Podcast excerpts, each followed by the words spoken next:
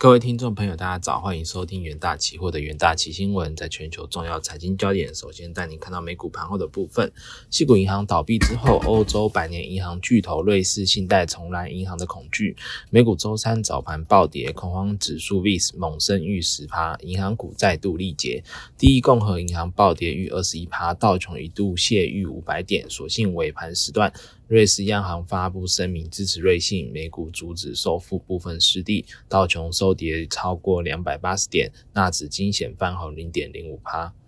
在数据方面，美国二月销售零售销售按月下跌零点四趴，一月数据由前值成长三趴上修至三点二趴。经济学家之前预测的二月零售销售将下降零点三趴。二月生产者物价指数 PPI 年增四点六帕，远低市场预期，显示通膨压力缓解。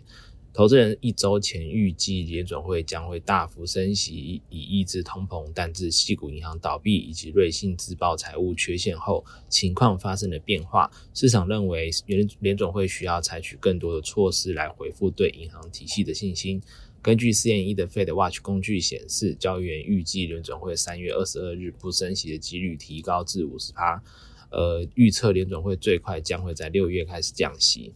在政经方面，瑞信的最大股东沙地沙地国家银行周三透露，无法向瑞信提供任何的财务援助后，瑞士银行、瑞士央行和瑞士金融监管机构 FINMA。周三美股尾盘发布联合声明，提到瑞信当前的资本资本率以及流动性状况仍符合 FINMA 的要求，央行将在必要时向瑞信提供额外的流动性。此消息提振市场信心。有“末日博士”称号的经济学者罗宾罗比尼周三稍早提到，系股银行的倒闭可能会在美国以外蔓延开来，瑞信正面临倒闭风险，因为规模太大而无法获得救助。过去曾以激进投资手法博得呃华尔街狼王外号的投资大亨警告，呃银行业将面临进一步的麻烦，并敲响通膨的警报。由于美国在短短一周内经接连经历三间银行倒闭，国际评级机构 Moody's 周二将美国银行体系的评级展望下调至负面，并将六家银行列入评级审查。在国际新闻方面，瑞士央行公开相挺，必要时提供瑞信额外流动性。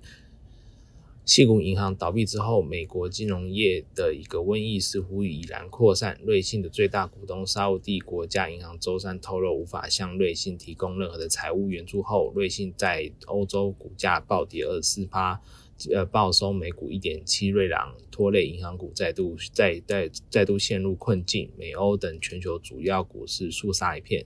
瑞士金融监管机构 FINMA 和瑞士央行周三紧急召开会议后发布最新声明，瑞信当前的资本率以及流动性状况仍符合 FINMA 的要求，央行将在必要时向瑞信提供额外的流动性。该声明还强调，过去一周美国两家地区性银行倒闭的事件不会对瑞士的银行构成直接的蔓延风风险。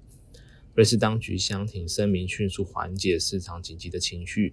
瑞信在美国上市的股价周三收黑十三点七七八，至每股二点一六美元。盘后其股价转涨转涨逾五趴。标标准普尔五百指数尾盘收敛部分跌幅，收黑零点七趴，报三八九一点九三点。继上周推迟公布二零二二年的年报后，瑞信周二正式公布该行二零二一年和二零二二年的财务报告，控管不彰。已发现内部控管存在的重大缺陷，而且仍无法阻止客户外流。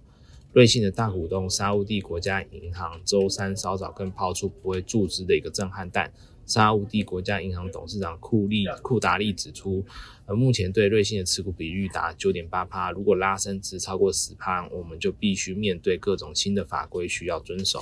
外传瑞信周三已经呼吁瑞士央行公开表示对其支持，也要求瑞士金融监管机构 FINMA 做出类似的回应。最终，瑞信获得瑞士当局相挺，流动性危机暂时缓解。接下来进入三分钟听股期的单元，在创意期货部分，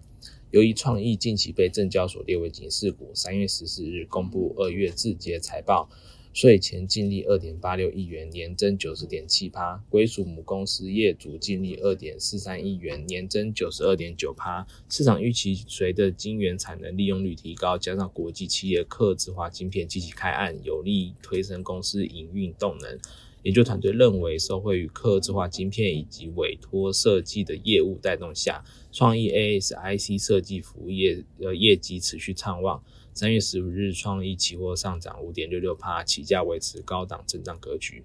在智邦期货部分，受惠于资料中心、AI、五 G 以及边缘运算等网通设备需求持续畅旺，加上资料中心高阶四百 GB 的一个交换器谱进入量产之下，预期二零二三年四百 G 交换器的出货持续提升，出货预估呃公司预估四百 G 的一个交换器营收比重可可望达十五趴。研究团队认为，在供应链缺料情况持续改善以及客户需求稳定之下，